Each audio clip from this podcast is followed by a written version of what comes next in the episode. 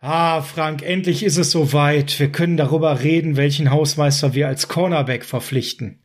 Hausmeister, Hausmeister, Hausmeister. Wie wär's denn mit Greenkeeper? Der ist schon mal näher dran. Ja, ist auch eine Idee. Ne? Also Hausmeister, Greenkeeper. Mal gucken, wer uns noch so einfällt für die Cornerbacks. Da haben wir ja Gerüchten zufolge ein bisschen Bedarf. Unter anderem, ja, aber auch in anderen Positionsgruppen, wo wir gegen andere wiederum ganz gut aussehen. Wir gehen sie durch, lass uns loslegen. Auf geht's.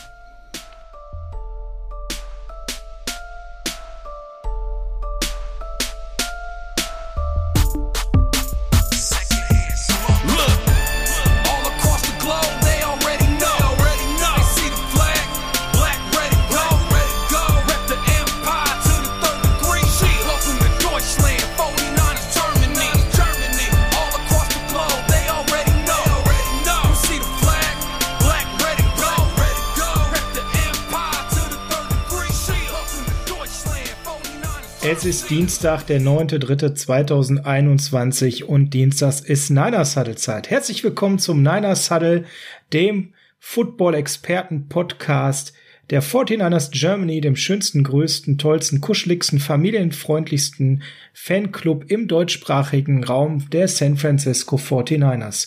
Mein Name ist Sascha und an meiner Seite habe ich den Cover-2-Experten Frank Höhle, schönen guten Morgen, schönen guten Tag, schönen guten Abend. Meine Güte, jetzt sprichst du von Experten, Cover-2-Experte. Die Woche habe ich über mich in einem Tweet gelesen, Zahlengott, da ging es um äh, den Auftritt beim Julian im Saturday Kickoff Podcast. Also meine Güte, da werde ich ja knallrot. Noch roter als deine 49ers Cap, die du heute trägst. Bist ja wieder stattlich gekleidet. Immer. Ja, Frank, diese Woche geht es um die Defense und darum, dass wir quasi ein völlig neues Team dort präsentieren werden. Eine Mischung aus Menschen, die lange verletzt waren und wiederkommen und Menschen, die neu zu uns gekommen sind. Bevor wir das machen, aber kommen wir zu den Neuigkeiten der Woche, Frank. Und äh, Neuigkeiten heißt, wir müssen nochmal zurück zur Offense, weil da gab es zwei, drei richtig coole Roster-Cuts bei anderen Teams. Und äh, das erhöht natürlich die Chancen auf Teddy Bridgewater jetzt ungemein. Ich hoffe doch bitte nicht. Ah, ah, ein kleiner Spaß. Nein, ich würde gerne mit Gabe Jackson starten. Ein Namen, den jetzt wahrscheinlich keiner von euch da draußen auf dem Radar hat, aber Gabe Jackson, Guard von den bisher halt Las Vegas Raiders, ist gecuttet worden, Frank, und das ist ein ehemaliger Drittrunden-Pick von 2014 der seit 2014 jetzt auch in Oakland beziehungsweise zuletzt in Las Vegas gespielt hat und die meiste Zeit davon auch auf dem Feld stand. Das ist ja schon mal per se etwas, was ihn interessant macht. Und eine Menge Stärken mitbringen würde, Frank. Was müssen wir wissen zu den offensiven Stärken von Gabe Jackson und warum könnte der auf Guard für uns interessant sein? Weil er im Endeffekt alles mitbringt, was wir bräuchten. Man könnte es überspitzt formulieren, er ist ein Klon von Laken Tomlinson, nur für die rechte Seite. Starker Runblocker, sehr guter Pass Protector, noch nicht ganz so alt, also best im Footballalter, 28, für mich nicht alles täuscht, ist jetzt halt dem, dem Salary Need der äh, Raiders zum Opfer gefallen. Er hätte in der kommenden Saison 9,6 Millionen verdient. Hm, da musste man ein bisschen Cap Space noch freiräumen. Boah, es war halt kein Dead Money in dem äh, Contract drin, deswegen die Raiders brauchten auch ein bisschen Geld, ein bisschen Spielraum und äh, ja, wer nicht, wer nicht. Ja, da kommen wir ja gleich noch zu, dass bei den 49ers ja ganz, nicht ganz so schlimm aussieht aufgrund von schönen Sachen, aber um den könnte man sich tatsächlich mal bemühen. Der könnte auch so ein Kandidat sein, über den wir äh, letzte Woche schon mal gesprochen haben, also über diesen Typ für diese Free Agency. Irgendwo mal nur einen Einjahresvertrag unterschreiben, eine gute Saison spielen und anschließend nochmal richtig äh, abkassieren. Und wenn ich mir vorstellen würde, man bringt tatsächlich Trent Williams links zurück und hätte dann auf Right Guard äh, Gabe Jackson, Abfahrt. Also da hätte man eine Offensive Line, äh, auf die könnte man bauen. Gerade mit Brunskill auf Center, wo wir schon gesagt haben, amtlich passt. Ja, Frank, ähm, du hast es gerade schon genannt, dann will ich da natürlich auch direkt mit dir drüber quatschen. Salary Cap, da ist was Wundersames passiert. Wir sind nämlich plötzlich Cap-Könige. Monatelang hört uns die Community weinen, dass wir doch keine Kohle haben. Und von heute auf morgen ist wie von Zauberhand da mal eben lockerflockig elf Mille dazugekommen. Das Ganze ist relativ einfach zu erklären. Die 49ers haben viele Verträge abgeschlossen in der Vergangenheit, die an der Stelle Erfolgs abhängig vergütet wurden, um es mal auf Deutsch zu sagen. Ja? Das kennt ihr vielleicht aus der deutschen Wirtschaftswelt auch, dass man gewisse Bonis bekommt bei einem Unternehmenserfolg oder einem Erfolg für den Bereich, den man zu verantworten hat. Und so ähnlich war es zum Beispiel bei Richard Sherman. Der hat einen sehr teamfreundlichen Vertrag unterschrieben. Wenn er so spielt, wie er am Anfang gespielt hat, ist er teuer. Und wenn er nicht spielt, viel verletzt ist, so wie zum Schluss oder auch nicht so gut ist, dann wird er ein bisschen günstiger. Und das ist einer der Faktoren, Frank, die dafür gesorgt haben, dass wir am Ende 11 Millionen jetzt über haben. Du hast jetzt mal von Lynch das Zahlenwerk zuschicken lassen und das mal ganz genau auseinandergenommen. Du kannst uns jetzt genau sagen, wer seine Trainingshose nicht gewaschen hatte und dafür Geldstrafen bekommen hat, wer nicht artig zum Coach war. Wie kommen diese 11 Millionen jetzt ganz genau zustande? Also ganz genau werden wir das nicht auflösen können. Man kann es nur anhand von äh, Beispielen auflösen. Du hast äh, vollkommen richtig gesagt. Ein schönes Beispiel dazu ist tatsächlich äh, Richard Sherman. Wenn man dann einfach mal guckt, da kommen jetzt nicht die 11 Millionen her, aber ein schöner Teil davon. Da geht es um dieses Zauberwort in der NFL genannt Incentives. Was versteht man da jetzt drunter? Im Endeffekt, wie Sascha richtig gesagt hat, Bonuszahlungen. Aber was bedeutet das denn jetzt genau in der NFL? Genau, es bedeutet, ich habe mit gewissen Spielern ähm, ausgemacht, sie bekommen Bonuszahlungen für, keine Ahnung, jedes Mal, wenn sie aktiv sind am Spieltag, jedes Mal, wenn sie eingesetzt werden, jedes Mal, wenn sie so und so viel Yards äh, erreicht haben oder so und so viel Prozent der Spielzeit auf dem Feld standen, all solche Sachen. Da gibt es äh, eigentlich keine Möglichkeit, die man nicht äh, da irgendwie absichern kann. Aber dann gibt es einen grandiosen Unterschied, wann in der NFL etwas ähm, tatsächlich relevant für den Salary Cap ist und was nicht. Das nennen die dann so richtig schön unterteilt in likely to be earned und not likely to be earned. Es ähm, hört sich ja schon so an. Unter likely to be earned versteht man im Endeffekt Incentives, also Leistungsanreize, die wahrscheinlich ausgezahlt werden. Also, um es jetzt mal direkt an einem Beispiel mitzumachen, ein Spieler, der in der letzten Saison äh, 14 Spiele auf dem Feld gestanden hat, wenn ich mit dem vereinbare, hey, du kriegst bei einem in der kommenden Saison, wenn du zwölf Spiele machst, den und den Bonus, dann wird das immer nur mit der Vorsaison verglichen. Das heißt, er war schon bei 14 auf dem Feld, dann ist das ein Bonus, der wahrscheinlich ausgezahlt wird.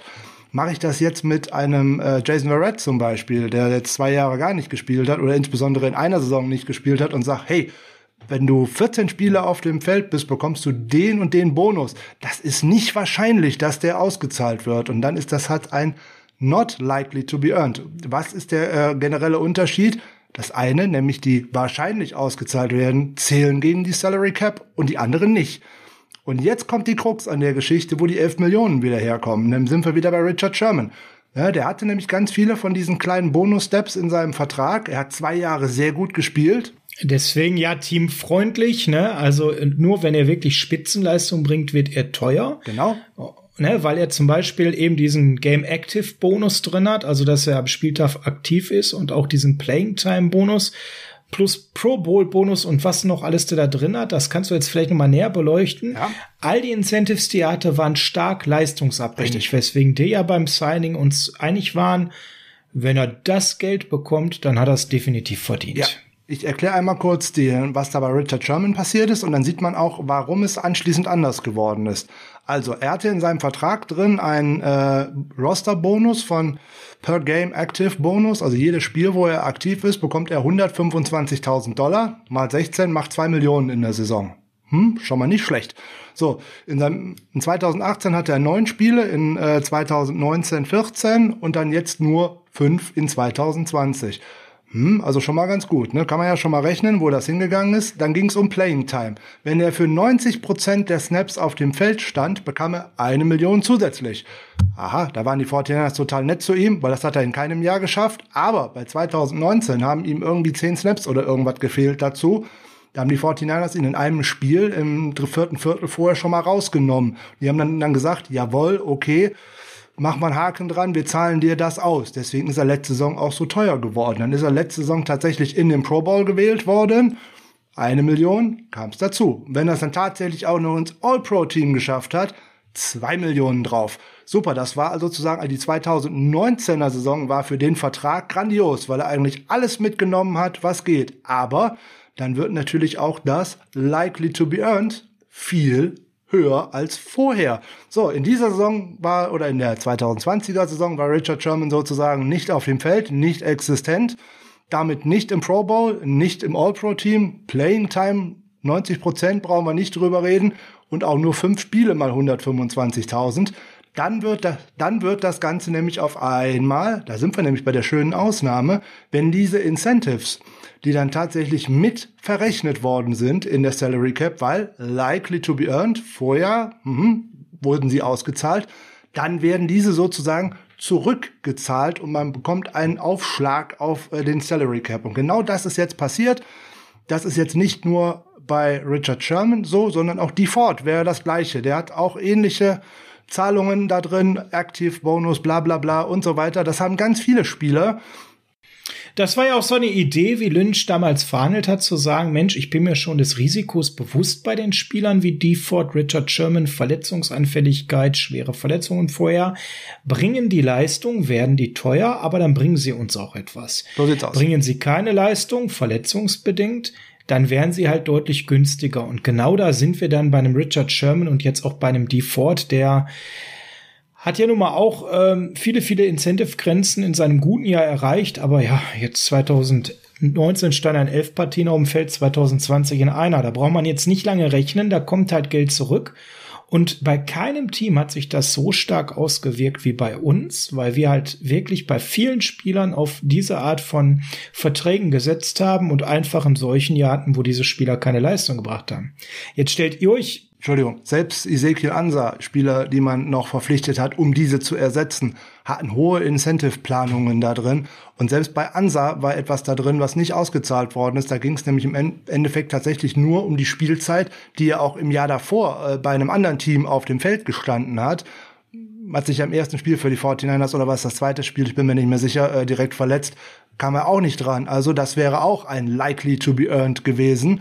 Und so kommt das halt bei vielen Spielern zusammen. Bei Sherman ist natürlich jetzt ein riesen zusammengekommen. Ne? Allein der äh, All-Pro-Bonus, zwei Millionen, Pro Bowl-Bonus, eine Million, Playing Time, eine Million, das sind schon vier. Ja, und jetzt fragt ihr euch bestimmt, ja, wo sind wir denn jetzt genau capmäßig? Wir haben einen Riesensatz nach vorne gemacht ins vordere Drittel der NFL äh, so um Platz 10 aller Teams, weil bei allen Teams ist ja gerade so ein bisschen Bewegung drin und sind mal eben auf 23 Millionen hochgegangen. 11 Millionen hat uns das gebracht. Und wichtig dabei ist an der Stelle, Jetzt sind aber die neuen Deals, die wir gleich zu vermelden haben. Wir beiden sind ja total freudig darüber, noch ein Jahr mit Ross Dwelly zu schimpfen. Aber auch Marcel Harris bleibt bei uns. Die sind noch nicht drin, weil noch keine Vertragsdetails an der Stelle bekannt sind. Das wird jetzt täglich nachgeliefert. Mhm. Ähm, an der Stelle auch noch nicht drin ist natürlich ein potenzieller Cut von Weston Richburg der jetzt viel wahrscheinlicher geworden ist, Frank, weil da können wir vielleicht die Überleitung schaffen. Bei dem gab es nicht die besten Nachrichten, was seine Gesundheit angeht. Er war ja jetzt schon mehrfach sehr verletzt und hat sich jetzt eben einer dritten Operation ähm, unterzogen. Das reicht ja schon nicht mehr. Also jetzt ist ja im Endeffekt tatsächlich noch die Hüft-OP dazugekommen, die wahrscheinlich sogar genau. seine Football-Karriere in äh, Fragezeichen stellt. Aber da muss man. Ja, und jetzt können wir eben acht Millionen einsparen. Und das ist ja das Entscheidende. Du hast schon mal kurz erklärt. Könnte sogar noch mehr sein. Vor dem ersten oder nach dem ersten Juni ja. zu cutten, das ist eben noch mal ganz entscheidend. Äh, wollen wir aber gar nicht so tief reingehen. Wir haben nämlich noch eine. Haben wir letzte Woche schon mal drüber gesprochen. Genau, und wir haben eine neu, weitere Neuigkeit, die, die Cap-freundlich ist, aber für uns alle nicht ganz so schön. Ah. Ja, nämlich auch für den guten Mark wurde leider die Teamoption jetzt eben nicht gezogen. Warum das Ganze ist relativ einfach. Der Mark ist halt ein alter Typ, äh, so gern wir ihn haben. Und bei alten Typen ist es halt eben so, dass das Minimum teuer ist, weil sich das Veteran-Minimum eben an den Jahren äh, in der NFL orientiert. Und ja, im Prinzip, Frank, kriegt man jetzt junge UDFAs mit ähnlichem Potenzial viel günstiger und das könnte am Ende, wenn es ganz knapp ist, sogar gegen Markt sprechen, dass da Spieler, die nicht ganz so gut sind, aber deutlich günstiger sind als das, was er bekommt. Ähm, Schlag jetzt sparen wir 1,6 Millionen an Cap Space, dadurch, dass wir Mark erstmal nicht mehr zurückbringen. Ganz kurz mal so deine Einschätzung. Ist der definitiv raus oder gibt es da eine Möglichkeit, wenn am Ende ein bisschen Luft ist, dass er zum Veteran Minimum bleibt? Ja, das Veteran Minimum legt ja nochmal deutlich unter den 1,6 Millionen. Ich meine, es würde bei seiner Gehaltsstufe so bei roundabout 1,2 Millionen liegen. Ähm, 1,25, genau. Hm? Ich möchte nicht sagen, dass er hundertprozentig raus ist, aber zu 99 Prozent. Ich habe das ja schon äh, seit Oktober oder November letzten Jahres gesagt, dass das einer dieser Kandidaten für den Cut ist, den wir auf jeden Fall sehen werden, nämlich weil, glaube ich, nur 3.500 Dollar oder irgendwas an Dead Money anfallen. So, was Mark geholfen hätte, wäre eine Saison 2020 wie eine Saison 2019, nämlich tatsächlich starke Leistungen in den Special Teams.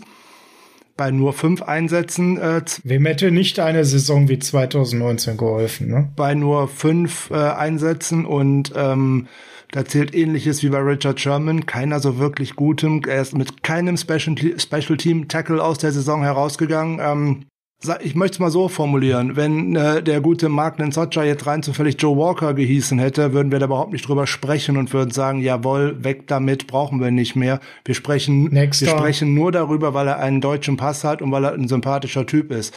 So, jetzt könnte es natürlich sein, dass wenn die 49ers während des Camps, wenn es darauf zugeht, tatsächlich in der Free Agency und auch im Draft äh, ganz gut ausgesehen haben und man hat noch das Geld, um einen Spieler mit Veteran Leadership zurückzubringen, dann könnte Mark nochmal den Weg zu den 49ers finden. Aber da spricht noch etwas anderes gegen, nämlich solche Leute wie zum Beispiel ein äh, James Batcher oder auch ein Corey Andlin, die neu im Trainerstab sind, weil gerade ein James Batcher hat auch mehrere Jahre mit einem gewissen Joe Walker zusammengearbeitet und hält große Stücke auf den. Das darf man auch nicht immer ganz vergessen. Ähm, und außerdem ist ein Kaderplatz für einen reinen Special Teamer auch wirklich Luxus. Absolut um die News für diese Woche rund zu machen, Frank, wir haben noch so einen zweiten Namen, der woanders gecuttet wurde, den wir ganz spannend finden. Ja, äh, meinst du Alex Smith? Nee. Aber schön, dass du es sagst. Also wir sollten natürlich auch äh, in aller journalistischen Seriosität, die wir natürlich besitzen, ohne Wenn und Aber, kurz über Alex Smith reden. Nein. Leute, ich, wir wissen, das ist eine viel gut Story. Wir finden das super. Sportlich macht das einfach gar keinen Sinn. Ähm, es sei denn, wir wollen so einen Veteran mit Leadership und einer viel gut Story als, als Third Stringer haben, ja. Aber ist das das, was gegenüber Alex Smith fair ist? Vielleicht sucht er dann eher doch einen guten Backup-Platz. Also ich sag mal, Alex Smith dürfte im Normalfall sportlich nicht mal mehr an Josh Rosen vorbeikommen. Also grundsätzlich mit einem erfahrenen Backup, in dem auch mit dem Alter, in dem Smith sich gerade befindet, zu einem fairen Preis, äh, fände ich grundsätzlich nie verkehrt, insbesondere weil der auch einen jungen Quarterback wie jetzt auch Josh Rosen noch sehr viel beibringen könnte. Aber die Frage ist genau das, was du gestellt hast. Was möchte Alex Smith? Möchte der tatsächlich ein Backup vom Backup sein, so wie er auch in Washington in die Saison gegangen ist? Oder sucht er womöglich tatsächlich nochmal die Chance, irgendwo ein Starter zu werden oder zumindest um den Platz oh. zu konkurrieren? Das weiß man jetzt nicht so genau. Und von eigentlichen Sinn für unsere Cap-Lage ausgesehen kann ich mir das auch nicht vorstellen, dass man ihn dafür äh, zu uns bringen möchte. Also hängen wir das mal so ein bisschen äh, ab und schauen mal, wie sich da die ganze Sache entwickelt. War natürlich ein Scherz, dass ich ihn so reingeworfen habe. Wir haben über Titans gesprochen in der Freitagsfolge und haben gesagt, oh, doll ist der Markt da eigentlich nicht. Und bumm, waren die Minnesota Vikings äh, mit dem mit dem Finger am Trigger, wie das so schön heißt. Dankeschön, Vikings, Dankeschön. Und haben äh, Rudolph the Red Zone Reindeer äh, auf die Straße gesetzt. Und da muss ich doch direkt sagen, wenn ich eine Möglichkeit hätte, den zu einem guten Preis mit äh, George Kittle in eine Offense zu bekommen, insbesondere als Red Zone Waffe und als Spieler, der auch wirklich ein sehr guter Route Runner ist, den mit Kittle zu pairen, das wäre mit Sicherheit noch mal eine Steigerung zu Jordan Reed, weil der halt auch noch ein bisschen mehr kann außer fangen, der kann auch ganz gut blocken. Der kann auch ein bisschen blocken, aber vor allem ja. gerade 20 Yards und näher an der Endzone heran ist das einfach ein Mann, der fehlt in unserer Offense, den haben wir einfach nicht. Und von daher, die beide zusammen fände ich echt gut. Ah, das wäre ein Träumchen. Da hätte ich auch Bock auf ein Trikot, muss ich ganz ehrlich sagen, weil ich fand Kyle Rudolph schon immer geil bei den Vikings. Ähm, das Red Zone Reindeer, ja, ich bin da ganz bei dir. Ist ein Red Zone Target, ist ein zuverlässiger Roadrunner, ist äh, ein passabler Blocker, ist in die Jahre gekommen, hat doch Athletik schon eingebüßt, gar keine Frage und besonders an Geschwindigkeit. Aber wer nicht? So alt ist er ja noch gar nicht, ne? Wird 32, also hm. Er ist nicht mehr so spritzig wie am Anfang. Ja, ja. genau. Ähm, genau, aber wenn man jetzt mal das mit Jordan Reed vergleicht, der aufgrund des Alters ja auch nicht mehr ganz so günstig wäre und er wird einen Schnaps mehr kosten, den Schnaps würde ich investieren. Frank, da sollten wir direkt mal kurz für Lynch, der hört ja immer mit, den Salary reinwerfen, den wir maximal für Rudolph ausgeben würden. Drei? Dreieinhalb? Boah, so zweieinhalb, drei könnte man mal drüber reden. Gut. Auch wie gesagt, am besten immer wieder schön mit Incentives, äh, so nach genau. dem Motto. Er hat letzte Saison auch schon nicht mehr so viele Catches gehabt, aber ich meine, es wären auch noch wieder sechs Touchdowns gewesen Richtig, und zwar ja. alle aus der Red Zone Richtig, heraus. Genau das ist auf jeden Fall mal ein ordentliches äh, Fund. Wenn ich dann so überlege, da, wenn wir so am Freitag ja auch drüber gesprochen, beziehungsweise letzte Woche schon drüber gesprochen, wenn uns dann eventuell so ein Kendrick Bourne oder sowas verlässt, das wäre auch so einer, den ich gerade bei so Third Downs immer richtig schön mit aufs Feld bringen könnte. Noch ein Ziel Schönes neben Kittel, noch einer mit guten Set, Händen. Genau. Genau, gute Hände, äh, auch immer ein schweres Ziel zu decken, weil groß und bullig und solche Sachen und halt so lange in der Liga und so erfahren, das würde mir gut gefallen. Jetzt werdet ihr wahrscheinlich aufschreien und sagen, Moment, das kann doch aus zwei Gründen keinen Sinn machen. Grund Nummer eins, Saschas absoluter Lieblingsteil, Charlie Werner soll ja das Breakout hier haben, sag ich, da wird Kai kein Problem darstellen, denn im Endeffekt äh, wird Werner ja vor allem Juszek entweder ersetzen oder entlasten als Fullback und ganz andere Aufgaben auch als Tight wahrnehmen. Und dann würdet ihr sagen, Moment, aber der zweite Grund ist ja, dass Frank Lieblingstight and Ross Dwelly verlängert wurde. Das beißt sich doch auch. Und da sagen wir, nein, der muss erstmal der 53er schaffen. Und wenn wir Kyle Rudolph verpflichten würden, würde das nicht mehr ganz so wahrscheinlich sein wie ohne Kyle Rudolph. Hat aber auch Qualitäten, die ergänzen. Von daher wird sich das nicht beißen, ne, Frank? Mit vier guten Tight Ends in die Saison zu gehen, wo einer sogar Fullback-Potenzial hätte, wäre okay. Ja, ich denke, dass die sich zum einen ganz gut äh, ergänzen würden, weil wir werden häufiger äh, zwölf äh, Personal sehen und zwei Tight End Sets also sehen. Gerade wenn uns Kyle Juszczyk verlassen sollte, immer mal die Möglichkeit im Hinterkopf gelassen. Das sind Spielertypen, die sind eigentlich nicht vergleichbar. Ne? Man würde auch äh, bestimmte Running Back Typen nicht miteinander vergleichen ein Ross Rally und ein Charlie Werner oder wer auch immer da noch dazu kommen soll, in erster Linie die Aufgabe zu blocken. Und zwar im Run-Game zu blocken, teilweise auch in Pass Protection. Da würde ein Kyle Rudolph nicht reinfallen. Der würde eher darauf reinfallen, er soll mal Bälle fangen, der soll uns First Downs so bringen, der soll, uns, halt. der soll uns Touchdowns bringen. Aber er soll halt nicht so ganz so leicht auszurechenbar sein wie jetzt eben Jordan Reed. Weil man da genau weiß, ah, jetzt kommt ein Passing Play und vielleicht sogar genau auf den. Bei Rudolph, der könnte wenigstens noch mal blocken.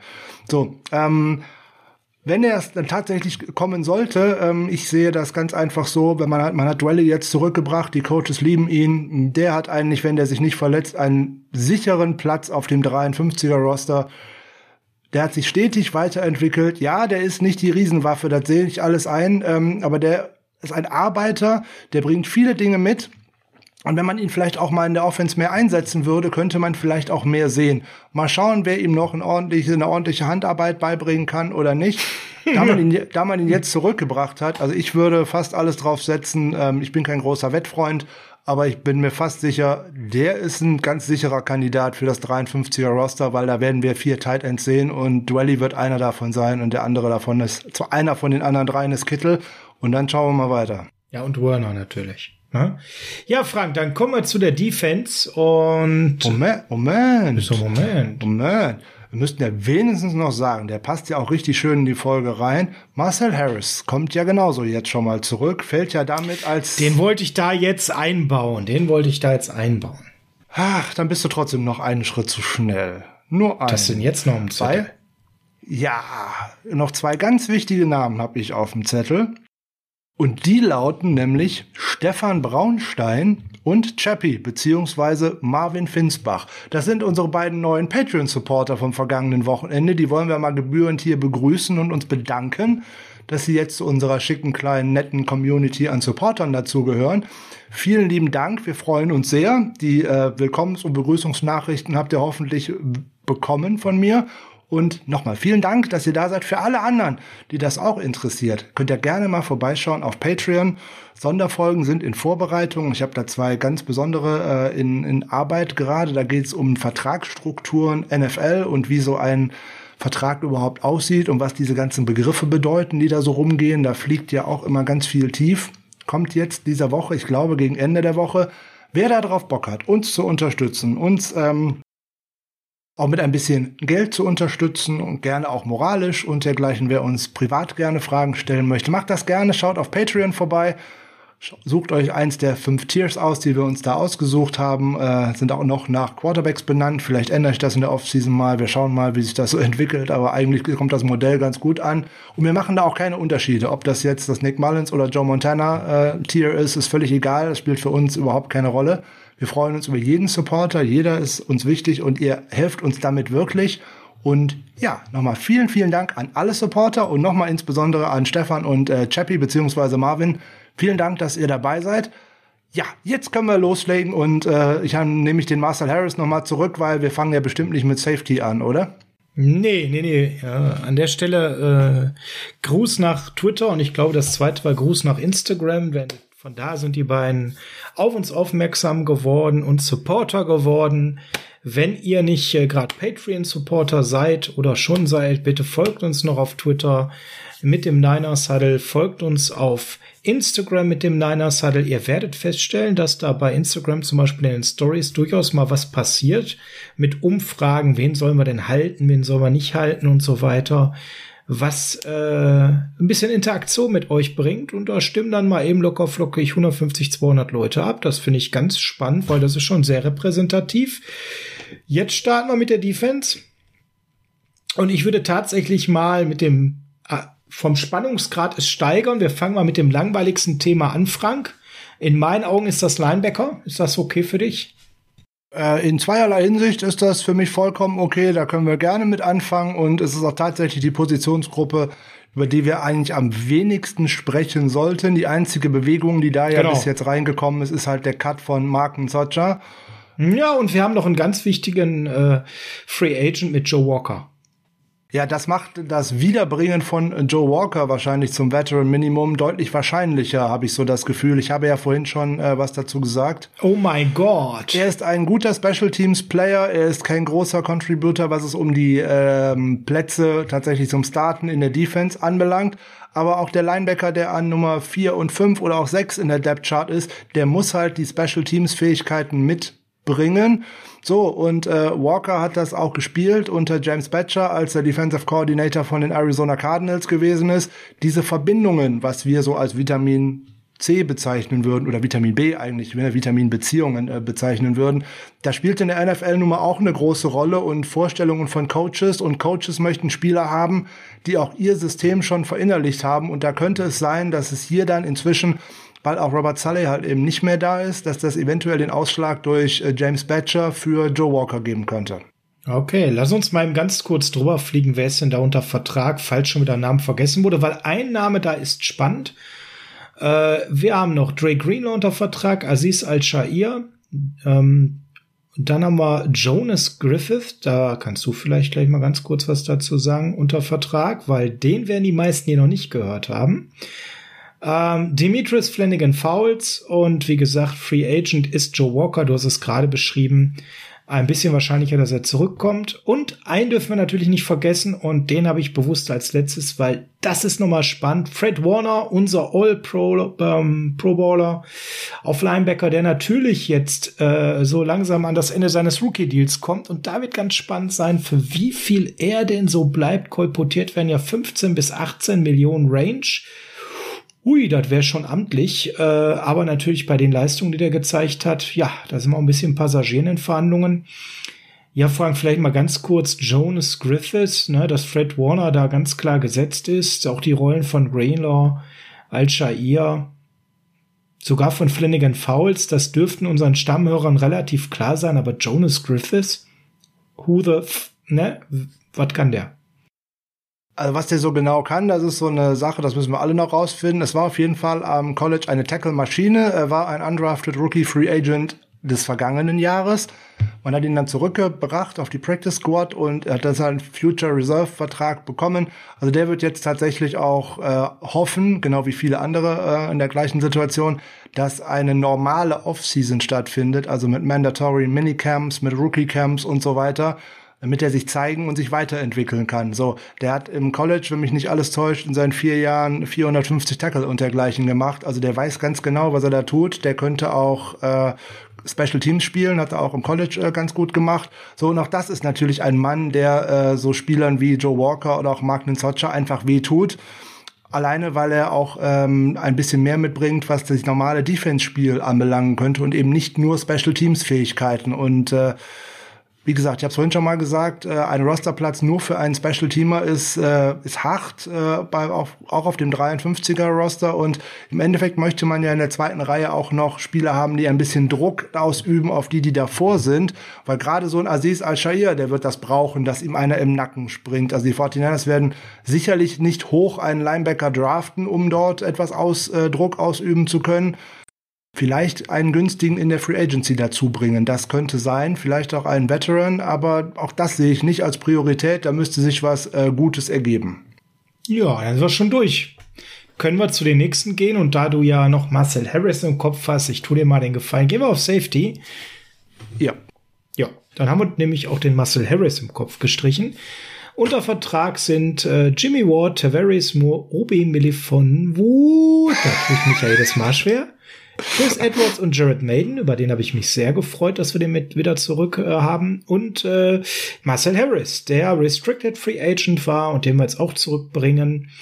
Der einzige, der uns geht, ist Mr. Holzhände Jakis Kitat. Kein Verlust an der Stelle, ne, Frank? Jein. Ähm, der spielt so immer sehr solide. Der könnte viel mehr. Problem ist halt tatsächlich, äh, er ist äh, wie Jimmy Ward äh, kein Ballhawk und äh, gut, aber der hat letzte, der hat letzte, der hat le oh, ist er nicht nur nicht ein Ballhawk, ist er der Ball, den der fängt, der muss mal erfunden werden. Ne? Der hat letzte Saison drei so klare Interceptions nicht fangen können, also die hätte selbst Jimmy Ward gefangen. Also ja, das geht ihm halt völlig ab. Was ähm, Tat allerdings mitbringt, ist äh, das System, was man bis jetzt gespielt hat, hatte er hundertprozentig verinnerlicht. Und er hat auch immer ein sehr gutes Duo mit äh, Jimmy Ward gebildet, sofern beide denn zusammen auf dem Spielfeld waren. Weil genau. Trubisky Tat hat genau. vor allem ein Problem, ähm, mal 16 Spiele am Stück zu machen, weil das hat er in keiner seiner bis jetzigen äh, Spielzeiten einfach geschafft. Und ähm, ich ja. habe auch das Gefühl, das wird er nicht mehr schaffen. Und vor allem würde er dafür dann zu viel verdienen. Genau, und zum Thema Baseline. Wir haben Jimmy Ward jetzt häufig auch mit anderen Safeties gesehen und haben gesehen, dass Jimmy Ward, auch wenn er dann teilweise natürlich ein bisschen anders spielen muss, jüngere Leute ein bisschen noch instruieren muss, an der Stelle immer noch sehr stark ist. Von Jacques Gitat haben wir das nicht gesehen. Da haben wir Nein. gesehen, er spielt solide neben Jimmy Ward. Ja. Ohne Jimmy Ward hat er nicht mehr solide gespielt. Von daher, Holzhand ist das eine. Für mich ich bin ganz ehrlich, deutlich überschätzt, der Mann. Hat sehr von Jimmy Ward gelebt, der für mich einer der meist unterschätztesten Safeties in der Liga ist, auf einer Position, wo eh schon viele nicht wertgeschätzt werden. Es wird er noch, fliegt er noch unterm Radar. Und äh, da sehe ich den ganz ehrlich in der neuen Saison lieber mit Tavares Moore, Marcel Harris oder vielleicht setze ich so einen Jared Maiden durch. Ihr merkt schon, wir haben da nicht den großen Need, wenn wir da irgendwie spät im Draft was holen oder einen günstigen Free Agent schießen. Ist jetzt nicht so, dass wir da gerade nicht mehr ein- und aus wissen und nicht schlafen können auf Safety, weil wir da riesen Baustellen haben. Also nicht schlafen können, da würde ich dir recht geben. Ähm, man hat natürlich mit Jimmy Ward in der Spitze sieht das da wirklich sehr gut aus. Da würde ich dir ja zustimmen. War auch in der letzten Saison nach einem durchwachsenen Start einer der besten Safeties in der Liga. Äh, sowohl gegradet als auch nach vielen Dingen. Ne? Zum Schluss war er, glaube ich, Nummer 6 äh, gegradeter Free Sa äh, alle, äh, alle Safeties bei Pro Football Focus und ähm, hätte ein, zwei schwache Spiele am Saisonanfang nicht dabei gehabt, weil da ist er schwer ins Rollen gekommen, dann das noch besser ausgesehen. Ja. Problem, Problem daran ist, wenn ich nur noch junge Spieler dahinter habe, da fehlt mir einfach die Tiefe im Roster. So, ich ich glaube nicht, dass man Tat zurückbringt, weil dafür wird er einfach zu teuer sein. Ich glaube auch, dass man genug gesehen hat von äh, Tavarius Moore, dass man gerne mit dem Safety Duo, was deutlich variabler ist, äh, mit Moore und äh, Ward in die Saison gehen wird. Das könnte ich mir wirklich gut vorstellen. Obwohl man da natürlich auch wieder abwarten muss, was denn jetzt in, in, der neuen Secondary tatsächlich passieren wird und wie man da auch spielen lassen möchte. So ein Corey Undlin könnte zum Beispiel auch darauf hindeuten, dass man eher in Richtung eines Patriot-Schemes gehen könnte, wo mal mehr drei Safeties auf dem Platz stehen, dann wäre man mit vier Safeties natürlich schon echt eng.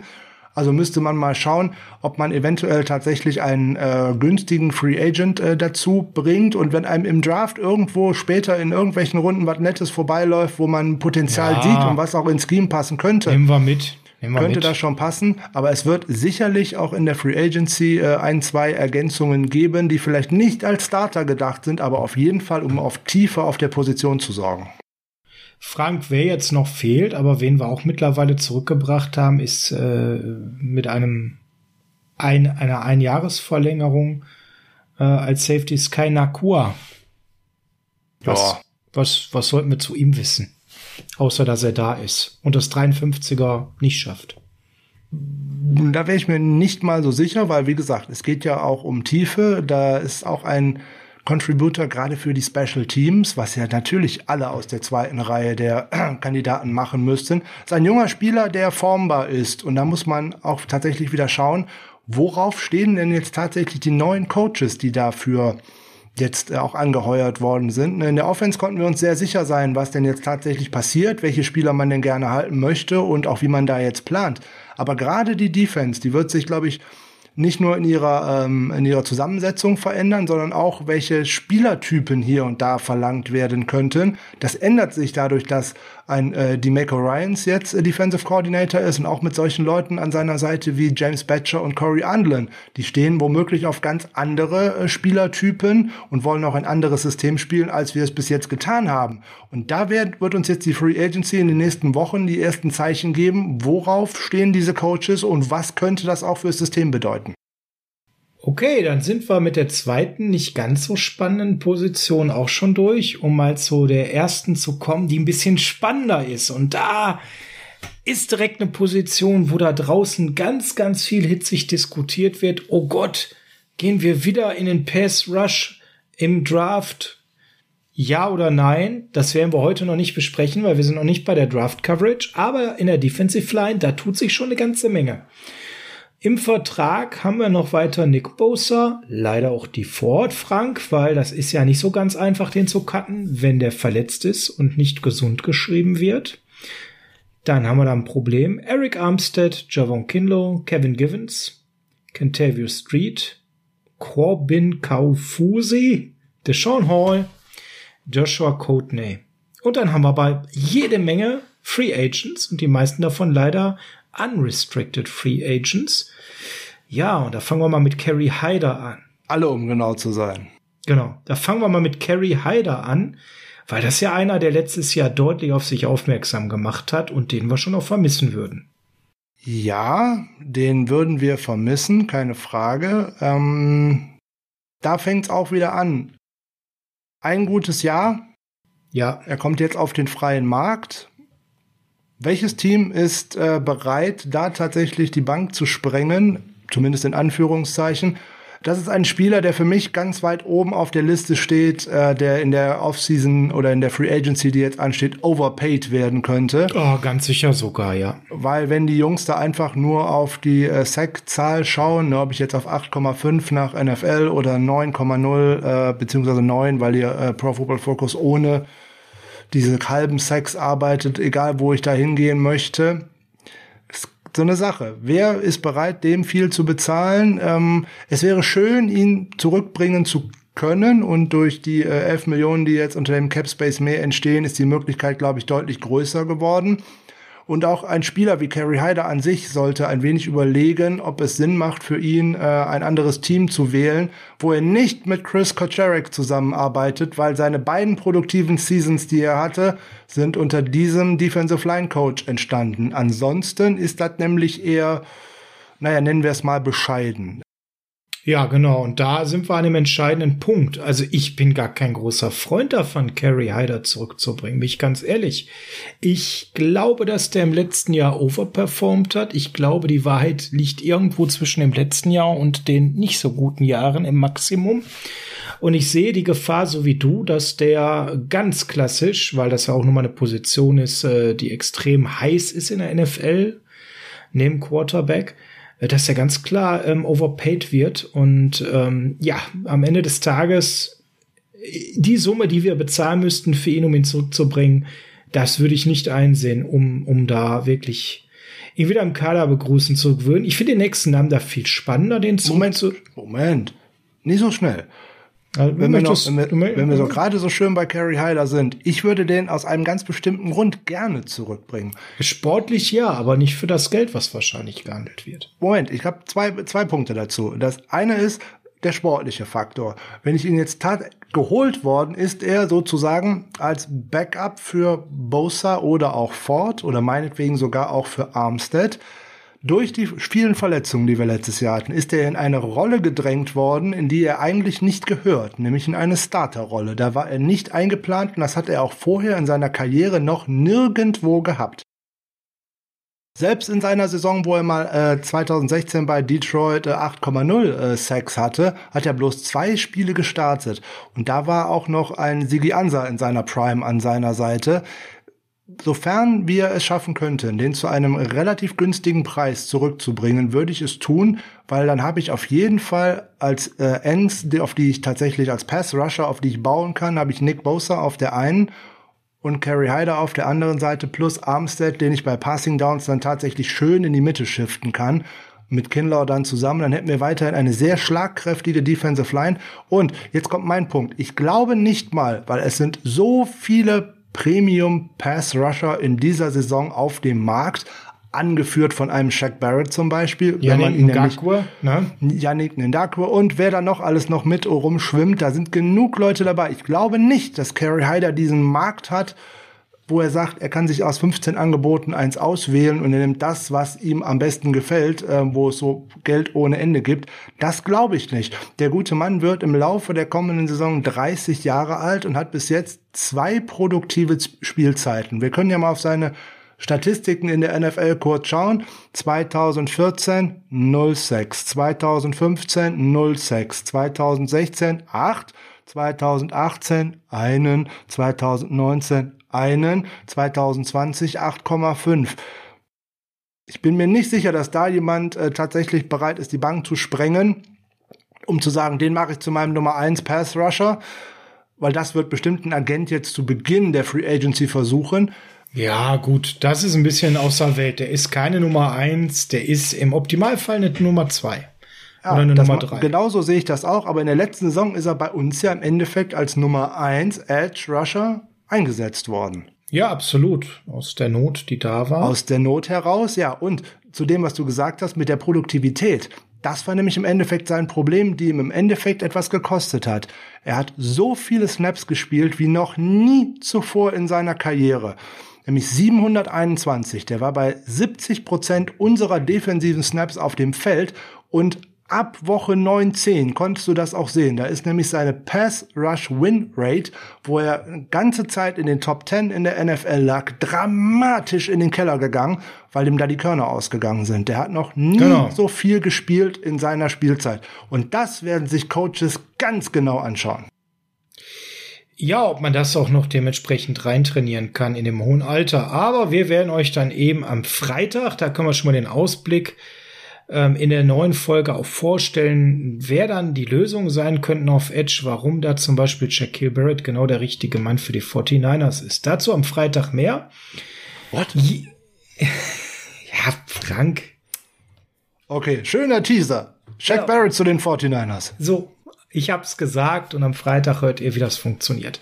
Frank, zu wem ich eigentlich überleiten wollte, ist einen, den ich unbedingt wiedersehen will, ist DJ Jones. Ja, du springst aber jetzt gemein von äh, Edge Rushern zu Defensive Tacklen hin und her und jetzt eigentlich sogar zu Nose Tackle. Ja, komm, ja. mal so, so, so ein bisschen Agilität muss ja sein, aber ich weiß ja, dass du ein DJ Jones Fan bist und deswegen will ich den ganz früh besprechen, bevor wir gleich zu den CG Ansas und Jordan Willis dieser Welt kommen. DJ Jones, den bringen wir doch zurück, oder? Glaube eher nicht. Wieso? Ganz einfach. Der wird schlichtweg und ergreifend auch äh, aufgrund seiner Verletzungsanfälligkeit noch so ein Problemfall sein. Ähm, er wird für einen Nose Tackle einen ganz guten Markt haben. Da kommen nämlich nicht so viele auf den Markt und auch sind noch nicht so viele brauchbare im äh, kommenden Draft dabei. Der könnte tatsächlich von irgendeinem Team, die da einen Need haben, auch ein gutes Angebot bekommen. Und dann dürfen, dürfen die 49ers nicht den Fehler machen, da so viele Ressourcen reinzustecken. Nee, der müsste schon sehr, sehr günstig sein. Das ist klar. Und das ist das Problem. Ich glaube nicht, dass es so günstig bleibt, wie man sich das so gerne hätte. Ähm, jetzt hat er tatsächlich letzten Saison äh, in 14 Spielen mal auf dem Feld gestanden. Das hat er die Jahre vorher auch nicht geschafft. Nämlich da waren es nämlich nur 9, 10 und 11. Und er hat tatsächlich mal drei Sex geschafft, so nebenbei letztes ja, war, Jahr. war recht Ähm, solide häufig, wenn er dem Feld Er war recht solide häufig, ja. Und das Solide könnte einem hier und da tatsächlich jetzt ein Problem machen, ihn jetzt zurückzubringen. Insbesondere, wenn man ihn halt die Free Agency testen lässt. Mit dem hätte man eigentlich schon frühzeitig einen Vertrag verlängern äh, sollen zu einem günstigen Preis, wenn man, wenn er das denn auch gewollt hätte und ihn nicht auf den freien Markt lassen. Weil so muss man gucken ob er einen Markt hat, ob er einen Markt bekommt und ähm, ja, wo es dann hingehen könnte. Ja, wenn du dir da nicht so sicher bist zu dem Markt, ähm, ich, ich sehe diesen Markt wie nicht so. Da sehe ich tatsächlich das vielleicht eher bei Carrie Hyder, dass da einer was Verrücktes macht. Dann komme ich mal zu einem, wo ich mir ganz sicher bin, dass der keinen großen Markt haben will. Das wäre Ronald Blair. Allein aus Grund der Verletzungshistorie. Einer, der jetzt, denke ich mal, eher unterm Radar fliegt momentan. Und jetzt halt die Frage, wir haben ja als ehesten den Einblick darin, wie fit ist denn der und wie stark kommt der denn zurück? Wir haben ja die ganze Saison auch gewartet. Ja, es war ja in der ganzen Offseason auch immer die Rede davon, hey, der kommt zum Start des Trainingcamps äh, zurück, ist er nicht. Der kommt zum Start der Regular Season zurück, ist er nicht. Da ist er auf der Publist gelandet. Der kommt nach Woche 7 zurück, ähm, ist er Nö. nicht. Der kommt im Laufe, der kommt nach der Bye Week zurück, war dann das nächste, ist er auch nicht. Also da würde ich sagen, da hat was mit der Knie-OP nicht so richtig hingehauen und vor allem mit der Rehabilitation, wenn ich ehrlich bin. Ich mag den Spieler Ronald Blair, wenn er auf dem Feld ist, tatsächlich sehr weil er sich wirklich für Jahr für Jahr gesteigert hat, weil das ein sehr guter Rotationsspieler gewesen ist, der auch tatsächlich dann auch mal für äh, den einen oder anderen Sack und den einen oder anderen Quarterback Pressure oder auch mal für einen Forced Fumble äh, gut gewesen ist. Der wird den gleichen Markt haben wie eventuell auch ähm, der genannte Jones oder der später noch folgende Solomon Thomas. Da ist so ein nettes Team, äh, was in Grün spielt in New York. Aber müssen jetzt den ganzen Trash, der bei uns unterm Radar fliegt, aufkaufen? Naja, also Trash würde ich weder zu dem einen als noch zu dem anderen sagen, wenn ich dann sage, dass die New York Jets. Wenn ich bei Blair sage, mutmaße, dass das Knie nicht ganz so heil ist, dann haben wir ein Problem. Wenn der Richtung Sportinvalide geht, dann wollen wir ihn ja auch nicht wiederbringen. Das dürften die 49ers besser wissen als jedes andere Team. Der Haken an der Geschichte ist, die New York Jets werden in grundsätzlich immer an den gleichen Arten von Spielern interessiert sein, wie die 49ers das tun werden. Und für einen Coach, der da neu ist und dort zum einen ein System, aber als auch eine gewisse Mentalität ent, äh, etablieren möchte, möchte der gerne Spieler dabei haben, die ihm dabei helfen. So ein Vorzeigeprofi, der auch nicht großartig in den Medien auffällt, wie so ein Ronald Blair oder auch ein Jacques Guitart oder auch wer auch immer da jetzt noch, ein Richard Sherman, wie auch immer, die könnten da alle in dieses Profil hineinpassen. Und in jeden Bieterwettkampf, in den die 49ers sich mit einem Team einlassen, was den dreifachen oder sogar fast vierfachen Capspace hat als äh, sie selber, da muss man zwangsläufig verlieren. Da könnten einem tatsächlich noch äh, steuerliche Gründe helfen. Äh, die Einkommensteuer in New York ist noch höher, die Abgaben also als in Kalifornien. Ja. Also Ronald Blair, Fragezeichen hinter der Sportlog-Tauglichkeit. Du hast den nächsten Namen schon genannt. Solomon Thomas wird auch Free Agent. Ja, da haben wir ganz, ganz viel in der ersten Season unseres Podcasts an Kontext geliefert. Deswegen heute nur in ganz kurzer Form. Das wäre so einer bei den Jets. Das glaube ich schon. Ich glaube, dass äh, der Head Coach der Jets genau weiß, was man an einem Solomon Thomas hätte und der wird keinen Markt groß haben. Und ich glaube, da wären die Jets welche, die für kleines Geld ihn bringen könnten. Auf der anderen Seite ist er sehr verbunden mit den 49ers, weil die ihm ja in ganz schwierigen Zeiten immer wieder den Rücken gestärkt haben. Und dementsprechend könnte ich mir vorstellen, dass auch Dankbarkeit dann bei gleichwertigen Angeboten vielleicht eher bei uns verbleibt. Ich würde ihn für kleines Geld wieder sehr, sehr gerne bei uns sehen.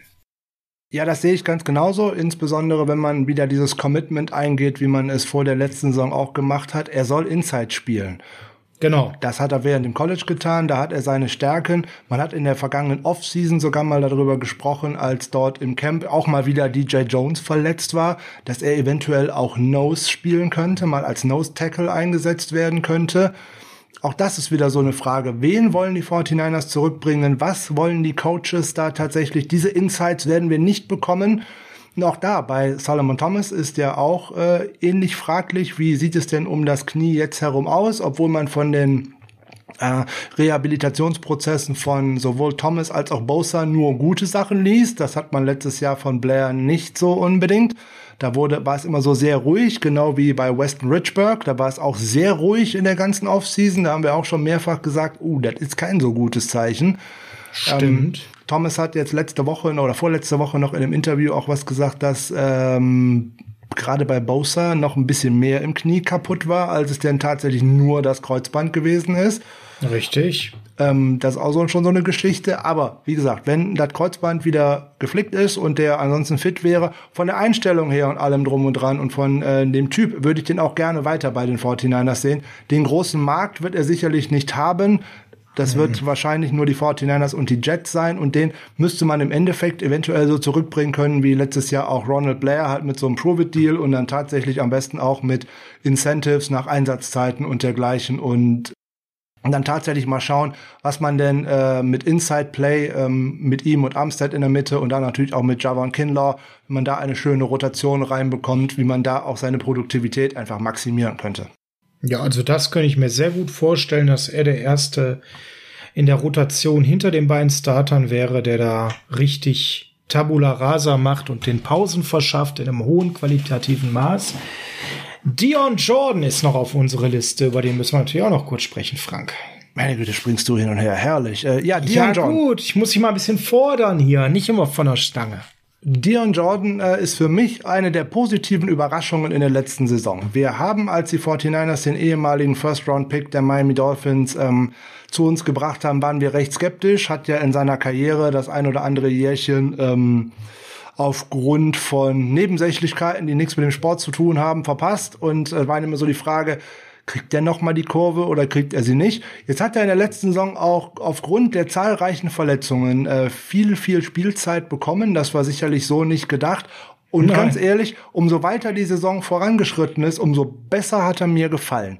Er hat sich immer mehr reingespielt in die Saison. Das konnte man richtig merken. Genau. Dass so mit jeder Woche die Systeme besser saßen, die Abläufe besser saßen. Der lief, ich will nicht, es wäre übertrieben zu sagen, er lief am Anfang wie Falschgeld rum, aber du merktest so diese ganze Sicherheit, diese Automatismen, wie die sich entwickelt haben. Ja.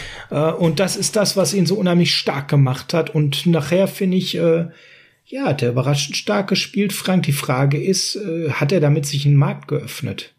Also einen großen Markt wird er sich nicht geöffnet haben, weil da wird die ganze Historie im Endeffekt auch weiterhin ja immer mit aufs Tableau gebracht werden. So, die Coaches bei den 49ers haben den jetzt über ein Jahr gesehen, haben äh, auch eine Verbindung zu dem Kerlchen äh, aufgebaut und haben da ja auch wieder gute Leistungen rausgekitzelt. Auch gerade Ja. gute Leistungen in den Special Teams so nebenbei. Einer der wenigen, die da tatsächlich äh, konstant gute Leistungen gebracht haben. Und wenn ich mir sonst, der ist ein guter Tackler so nebenbei, das ist an der Line of Scrimmage auch wirklich äh, viel wert. Der hatte in der ganzen, ganzen Snaps, die er hatte, das waren fast 400, hat er nur äh, drei Missed Tackles. Das ist gerade an der Line of Scrimmage und insbesondere für einen Edge-Spieler sehr gut. Den würde ich zurückbringen, auch wieder zu relativ kleinem Geld, weil ich brauche die Spieler für die Rotation. Ich muss so ungefähr mit einem 8, 9, vielleicht sogar mit 10 Defensive Line Spielern in die Saison gehen und selbst dahinter für die Practice Squad womöglich auch in der neuen Saison wieder auch noch Veteran-Spieler mit da drauf. Ich brauche ja die Beine und ich brauche die Leute, die tatsächlich dieses System kennen und die dann sozusagen auch Plug and Play von der Practice Squad in den Kader springen könnten. Dion Jordan würde ich auf jeden Fall zurückbringen. Das könnte er definitiv. Ne? Das könnte er definitiv. Er ist drin und hätte eben nicht mehr diese lange Anlaufzeit nötig. Ja. Ja, ich würde ihn auf jeden Fall zurückbringen. Ich fand, der hat sich sehr gut gemacht. Der war auch in Interviews äh, stets freundlich. Der ist äh, wirklich gut Ja, ist ein guter Typ, guter er hat Typ, nicht wirklich. für Eskapaden gesorgt, so wie man das eigentlich hier und da hätte befürchten können. Im Gegenteil, der scheint sein Leben in den Griff bekommen zu haben und dann würde ich den gerne weiter bei unserem Team sehen. Dann machen wir mal mit zwei noch weiter, die auf der Liste sind, weiter im Team sehen, wo ich bei einem Nein bin. Das eine ist Sigi Ansa. ich war ja schon gegen die Verpflichtung, habe gesagt, der ist immer verletzt und der wird wahrscheinlich nicht spielen. Und was ist am Ende passiert? Zweites genau Spiel das. verletzt. Oh, richtig. Und hat dann Gott sei Dank auch uns nicht viel Geld gekostet, aber natürlich hast du erstmal wieder Hoffnung und Ressourcen in einen reingesteckt ja. mit den ganzen Covid-Protokollen ja. und so weiter für Nüsse. Und der zweite ist Jordan Willis. Ja. Ja, bei John Willis, wir haben auch oft genug über ihn gesprochen. Schnell geradeaus rennen, schnell an einem vorbei, ja, alles andere nein. Äh, ich höre so, wenn ich ESPN und sowas lese, bringt Willis zurück. Warum zum Teufel? Da gibt's definitiv für das kleine Geld, was John Willis kosten würde, deutlich talentiertere Leute draußen. Auch darüber sprechen wir am Freitag, weil wir werden ja nicht nur Shaq Barrett holen, wir werden natürlich auch nochmal Rotationsspieler holen, die ein bisschen günstiger sind. Frank, andere Meinung zu den beiden? Ja, also Jordan Willis ist für mich auch wieder so ein Kandidat, äh, der eventuell Robert Saleh nach äh, zu den Jets folgt, weil Saleh wollte ihn gerne. unheimlich gerne haben. Ja, ähm, tschüss. Er hat in den Spielen, die er für uns gemacht hat, äh, für mich nicht wirklich viel rausgeholt. In den 119 Pass Rush Snaps, 9 Pressures ist wenig. Ja. Ne? Pass Rush ja. Win Rate ist äh, übersichtlich, um es mal vorsichtig zu formulieren. Ja. Hm. Overall ja. Grade bei Pro Football Focus für die letzte Saison 49,1. Uiuiuiui, jetzt werdet ihr euch fragen, wie, wie gut ist der 49,1? Wir wissen nur, über 90 ist phänomenal, in der 80 ist super, in den 70 ist äh, gut. 70 ist Se Durchschnitt NFL sozusagen, zumindest wenn es an die unteren 70er gerät. Na, so genau. 60 ist so, oh, 60 ist so, oh. Ja, und 49 oh. ist dann, oh la la. 49 ist, oh Gott, oh Gott. Also, ja, würde ich, äh, würde ich nicht tun. Ähm, da müsste viel zusammenkommen. Ich sehe auch einfach nicht, dass der uns etwas bringt, so nebenbei, weil ich brauche ja eine Rolle für einen Spieler. So, und die Rolle, die ich für den dann sehe, ist eigentlich nur Third Down rechts mit Speed auf den Quarterback. Ja, aber da lacht ja sozusagen der Right oder Left Tackle. Ich weiß ja genau, was der kann. Der kann ja nur schnell. Genau, ich stelle mich einfach so, in den Weg und bin ne? dick und das reicht ja schon. Ja, so. Ezekiel Ansa ist da ein anderes Thema. Nee, bitte nicht der hätte ja eventuell, der hat ja ein paar Anlagen und dergleichen. Ich möchte ihn aber eigentlich auch eigentlich nicht bei uns sehen. Und wenn, und wenn, dann bitte nur zu einem Deal, wo wirklich was, nur Incentives und dergleichen. Ja. Wenn der am Spielfeld steht und tatsächlich mal wieder was bringen würde. Würde, würde, würde. Ich glaube nur einfach, der ist durch mit seiner der Karriere. Ist wurscht, ja. Wenn der, wenn der an 2017 und davor ja, würde, könnte, würde, dann fände ich das alles nee. super. Aber 18, 19, oh. 20 war jeweils nix so nebenbei. Und nee, komm, lass, lass den Siggi weg, du. Da hat man sich auch letzte Saison, wir waren ja beide kein Fan davon, man hätte sich letzte Saison schon besser für einen Jabba Shirt oder wen auch immer wir da auch schon ins Spiel gebracht hatten, entschieden. Richtig. Das waren, das wären Jungs, Panikmove die wären jetzt und, drin. Äh, fertig. Ja. Ja. Das wären Jungs, Jabba Cheat, die wären jetzt drin, die würden noch aufdrehen im nächsten Jahr und das war ein Panikmove, der gar nicht ging. Also Jabba Cheat sprechen wir am Freitag übrigens auch schon wieder. Ja, natürlich. Panik ist doch ein gutes Stichwort für Cornerback. Ja. Moment, sind wir da jetzt tatsächlich schon durch? Ja, wir sind soweit durch. Okay. Ähm, Cornerback. Panik. Äh, Moment, stopp. Können wir noch zwei Worte über die Ford verlieren, neben, nebenbei? Oh, wieso? Das ist auch schon genug gesagt. Der ist nicht fit und den können wir deswegen nicht cutten. Deswegen steht er voll in den Bücher. Alles höchst traurig. Der Ferrari ist. Aber deswegen sollte man den Vertrag mit dem guten Ford mal um das eine oder andere sogenannte Void hier extenden, um ein bisschen ja, Geld aus den Büchern rauszukriegen. Cutten ja. wird nicht gehen, weil der wird kein Physical bestehen, höchstwahrscheinlich. So, und äh, am 1.4. werden sogar 11,4 Millionen im Verletzungsfalle äh, voll garantiert. Den Verletzungsfall haben wir. Und da wird er sich definitiv bis zum 1.4., der wird nochmal gegen jeden Türpfosten rennen, wo er vorbeikommt, um bloß nicht fit zu werden, damit er das Geld mitnehmen kann. Naja, also so gemein und böse würde ich ihm das nicht unterstellen. Auf der anderen Seite, die Spieler ähm, sind auch für ihr Leben auf dieses Geld angewiesen. Und wenn ein Team so einen Vertrag bereit ist abzuschließen, der müsste ja blöd sein, wenn er jetzt sagen würde, hallo Freunde, alles wird gut. Auf der anderen Seite, wenn die 49ers ihn jetzt zum Arzt zitieren und der Arzt stellt was anders fest, das kann ja alles sein. Äh, nur er von sich aus müsste ja schon äh, ganz schön dämlich sein, jetzt zu sagen, hey Freunde, alles gut, schmeißt mich mal raus. Also, ne, ich verstehe den Spieler da äh, an sich ja, auch ungesehen, noch. ich würde es genauso machen. Ne? Äh, zu Weston Richburg, das wollte ich vorhin noch sagen, das fällt mir jetzt gerade an der Stelle wieder so ein zahlreiche Verletzungen, bla bla bla, das wollen wir ja alles gar nicht nochmal wieder aufrollen, aber da kommt, glaube ich, noch etwas ins Spiel, was den 49ers recht gut tun würde, nämlich das sogenannte Retirement. Dann würde man ihn nämlich ganz aus den Büchern herausbekommen. Weil so, ja, viel, so viel garantiertes Geld ist da nicht mehr drin. Und vielleicht, äh, der ein oder andere Spieler hat ja auch sogar noch etwas so, was man hier und da mal Anstand nennen könnte. Der hat ja einiges an Geld bekommen, obwohl man jetzt lange ausgefallen ist und die 49ers haben trotzdem immer schön Geld bezahlt, was sie hier und da nicht gemusst hätten. Vielleicht äh, bekommt man da von einem Spieler auch hier und da noch mal etwas zurück. Naja, das ist äh, poetisch. Warten wir es ab. Panikmodus Cornerback. Unter Vertrag sind, Achtung, jetzt kommen namhafte Menschen, Ken Webster, Tim Harris, Adonis Alexander. Spätestens jetzt werden viele von euch sagen, wer genau bei dem letzten Frank, gibt es da irgendwas zu sagen? Außer, dass wir den Namen, glaube ich, noch nie groß genannt haben. Doch, haben wir. Der ist letzte Saison mal irgendwie für die Practice Squad verpflichtet worden. Da haben wir den mal kurz ja, vor irgendeinem Spiel da erwähnt. Haben wir den mal kurz gehabt. Der ist halt jetzt mit einem Future Reserve Contract äh, dabei. Das ist ein Riesenkerl übrigens. Der ist, äh, bringt natürlich hervorragende physische Fähigkeiten mit. Also ein Baum sozusagen, aber ein richtiger Baum, ein Mammut.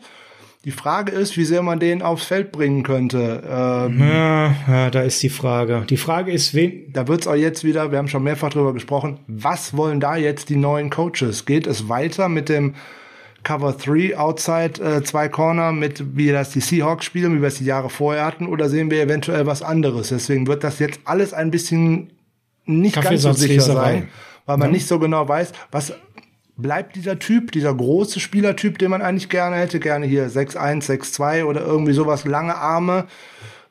Bleibt es dabei oder ist man jetzt auch für andere Typen offener, weil man auch ein anderes Scheme spielen möchte? Wir werden es sehen. Also ein, einer, da brauchen wir nicht mehr viel sehen, der hat ja schon Tschüss gesagt, der hat den Spind geräumt. noch einen unter Vertrag. Mark Fields. Ja, stimmt. Da kannst du zum Abschluss gerne was so. Einer hat seinen Spind geräumt, hat schon Tschüss gesagt, gesagt, er wird ja gern bleiben, aber er ist ja Realist. Richard Sherman ist äh, Free Agent und ja, ich denke, da ist alles gesagt. Frank schon zur Einleitung. Wegen ihm haben wir einen größeren Teil der 11 Millionen wieder bekommen. Starker Start, umso stärker nachgelassen.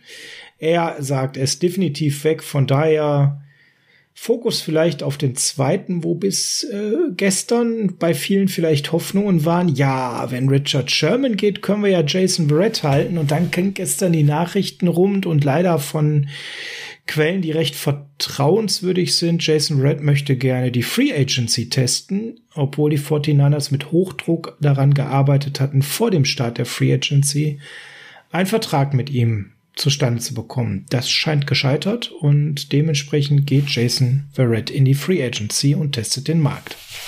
Herber Verlust. Ja, nu, was heißt hier herber Verlust? Er ist ja noch nicht weg. So, Richard Sherman, der tut jetzt so, als ob es seine Entscheidung gewesen wäre. War es nicht.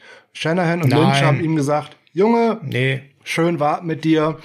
Das Reite nach Laramie und das war. Und wenn man ganz ehrlich ist, das Jahr 2020 hat über die Leistungsfähigkeit von Richard Sherman samt seinen Business Decisions, nämlich gerade die wenigen Spiele, die auf dem Platz waren, hat uns eigentlich schon gezeigt, den wollen wir auch 2021, so gern wir den eigentlich gesehen haben vorher, nicht mehr sehen. So, das sollte. Ja, das Trikot hier an der Wand hat an Wert verloren. Aber zu Jason Red zurück. Natürlich ist er nicht weg, aber wer den Free Agency testet, das zeigt ja Marktwert testen. Der hatte hervorragende äh, Stats bei Pro Football Focus, einer der besten Cornerback der Saison. Der wird einen Markt haben, Frank, trotz Nein. seiner Verletzungshistorie, oder? Nein, wird er nicht. Welches Team außer den 49ers ist denn bereit darauf zu setzen, dass Jason Verrett in der Saison 2021 wieder auf dem Feld steht oder anstatt wie die 15 Jahre davor gefühlt im Krankenhausbett. Ich glaube nicht, dass der einen Markt hat wie ein Richard Sherman oder auch wie andere namhafte Cornerbacks, die auf den Markt kommen. Der wird bei keinem Team einen Deal bekommen, der auch nur ansatzweise in Richtung zweistellig bei den Millionen geht.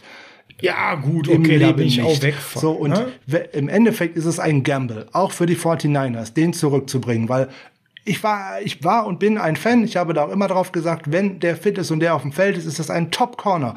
Aber dieses Wenn, dieses Wenn ist ein ganz entscheidender Punkt, insbesondere an garantiertem Geld, dass der gute Jason Verrett jetzt nach einer guten Saison natürlich hofft, dass da irgend so ein Jerry Jones dieser Welt mit einem großen Portemonnaie um die Ecke kommt weil der ja, hat ja oder jemand, der, der die Jets zukünftig trainiert. Ja, aber die die sind ja nicht so verrückt. Die würden dem ja auch nicht Haus und Hof geben. Das ist es ja gerade. So ein Jerry Jones könnte sowas tatsächlich noch tun. Deswegen, dem Spieler an sich kann ich nicht böse sein, dass der sagen möchte, ich möchte gucken, ob ich auf dem Markt tatsächlich einen Vertrag bekomme, der mir mein restliches Leben finanziert. Weil außer seinem Rookie-Vertrag waren das anschließend so Micker-Verträge für nix mehr oder Naja, weniger. Moment, also mein rechtliches Leben, ne?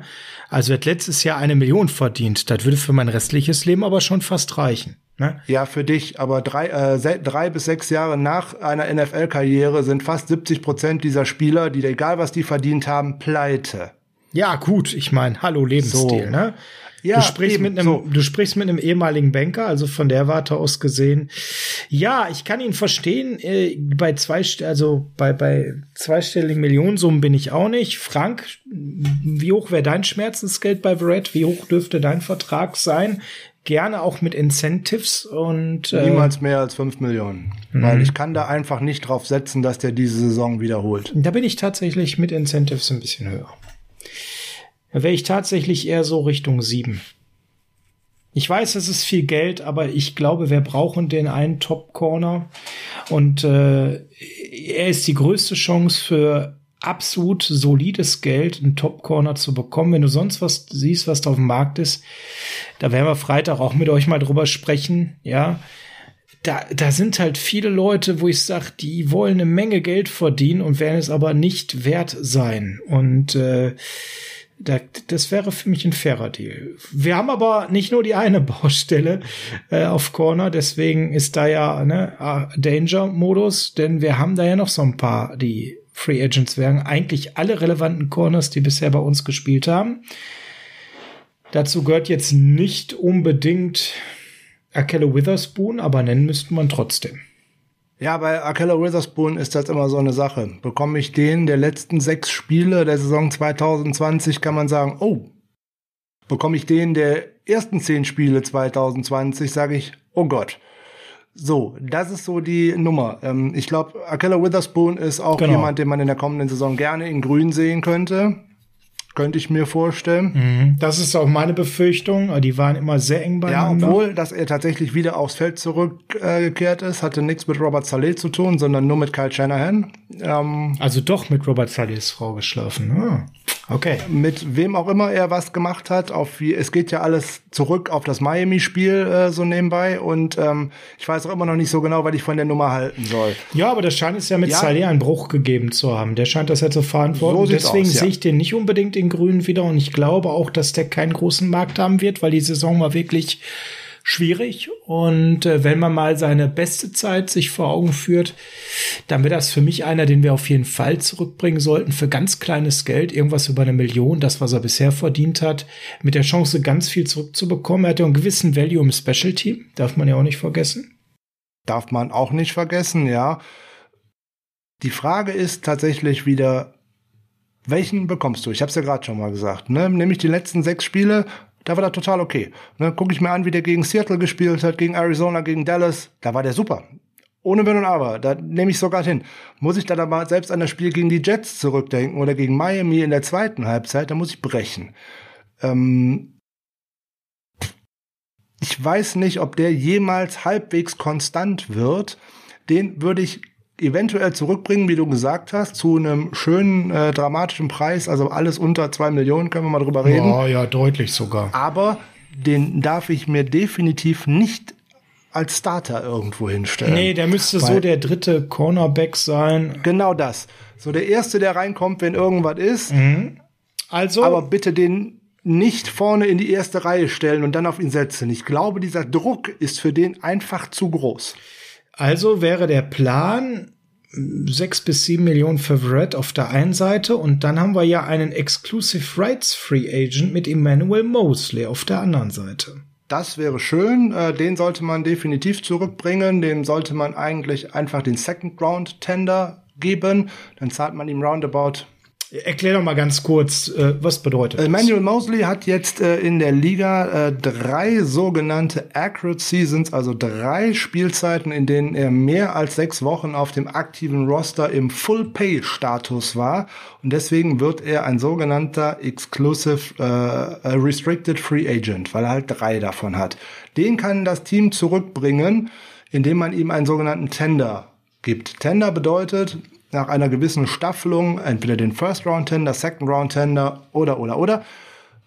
Was möchte das Team bezahlen? Ne, der Second Round Tender, um es jetzt einmal nur an diesem zu erklären, bringt dem Spieler 2,24 Millionen und dem Team folgendes. Das es kann jedes Angebot eines anderen Teams matchen, wenn jetzt irgendeiner sagt und sagt, hey, dem gebe ich aber 12 Millionen, dann könnten die 49ers sagen, ich übertreibe jetzt, äh, ja, mache ich mit, weil ich den unbedingt behalten möchte und dann muss der auch bei den 49ers bleiben. Da gilt immer der alte Verein, hat sozusagen das Vorrecht. Oder man sagt, nee, Moment mal, da machen wir jetzt nicht. 12 Millionen ist ja Unfug. Mit zwei hätten wir bezahlt, aber nicht 12. Das Schöne ist, wenn ich dem den Second Round Tender gegeben habe, bekomme ich von dem anderen, der mich sozusagen überboten hat, einen Zweitrunden-Pick. Und das ist eine ganz spannende Sache, wenn man bedenkt, dass der Junge knappe 700.000 Dollar bisher verdient hat, wäre das eine klassische Win-Win-Situation. Er hätte eine deutliche Gehaltssteigerung. Man könnte gleichzeitig schauen, ob der überhaupt einen Markt hat und relativ relaxed damit sein. Und wenn dann wirklich einer kommt und dafür obsön viel Geld für Manuel Mosley bietet, hast einen Zweitrunden-Pick. Kann man immer gebrauchen. Zum Beispiel. So, und das Schöne daran wäre, den würde ich auf jeden Fall äh, zurückbringen wollen, weil den könnte ich zum einen tatsächlich als Outside Corner stellen, den könnte ich mir aber auch noch mit auf Reserve halten, dass ich den zumindest auch mal im Hinterkopf haben könnte für die Nickel-Position. Der könnte nämlich beides diese Flexibilität, die sollte ich mir auf jeden Fall zurückbringen und insbesondere sollte ich einen Spieler zurückbringen, der mein System schon kennt, weil sonst würden ja wahrscheinlich äh, der gute Moore und äh, Ward dann wahrscheinlich fragen, sind wir hier allein zu Hause in unserer Secondary? Also da muss schon irgendetwas dabei sein, was schon ein System kennt, weil komplett neu geht sicherlich, wird aber schwierig. Also Mostly auf der einen, Verrett auf der anderen Seite, Witherspoon als Backup und dazwischen noch Quan Williams. Ja, also alle davon werden wir definitiv nicht halten können. Also da brauchen wir uns, glaube ich, keine Gedanken zu machen. Das wird nicht funktionieren. Ja, wird ein bisschen teuer, ne? Weil Quan Williams, da reden wir über den, der gefühlt wahrscheinlich auch ein bisschen mehr Markt ziehen könnte als so ein Emmanuel Mosley oder so ein Akelle Witherspoon. Jetzt springst du schon wieder von Outside in die Mitte. Na gut, ich habe die Vorlage ich gegeben, erwarte, dann muss ich das, ich muss ich das jetzt Flexibilität. mitmachen. Dann muss ich, ich das jetzt mitmachen. Ich habe die Vorlage ja gegeben. Ja, K1 Williams ist äh, auch so ein Fall. Ähm, und da bin ich auch wieder wie bei äh, Jason Verrett oder auch bei Carrie Hyder ein bisschen skeptischer als das, was viele andere mutmaßen, dass der so einen Riesenmarkt haben könnte. Ich glaube, noch Riesenmarkt habe ich nicht gesagt, aber ich glaube schon, dass der Aufmerksamkeit ziehen wird. Ich glaube, dass er ein wenig Aufmerksamkeit ziehen wird, aber ich glaube, dass sich das fast schon wieder auf so ein grünes Team und unser Team beschränkt, weil es gibt zahlreiche Nickelbacks, die äh, auf den Markt kommen und noch im Draft ist der eine oder andere dabei. Dazu kommt für K1 Williams auch ein bisschen erschwerend hinzu, das mit der Durability, also immer auf dem Feld stehen, das ist auch so eine Geschichte. Ähm, da ist immer viel WWchen dabei und viel mit auf Injury Report dabei in den letzten beiden Jahren und äh, auch den ein oder andere Spiel, was man immer mal verpasst. Also zu einem sehr guten Preis. Ich denke da irgendwie so an was unter vier bis fünf Millionen. Würde ich den gerne weiter bei den 49ers oh, sehen, ja, weil ja. der viel mitbringt, nämlich zum einen seine tollen Coverfähigkeiten, sein ganz starkes Tackling, der hat ja nicht mal ein Problem damit, gegen einen Tight End oder gegen einen bulligen Running Back ins Tackling zu gehen, weil er hat eine sehr gute Technik, da könnten sich viele was dran abschauen. Aber yep.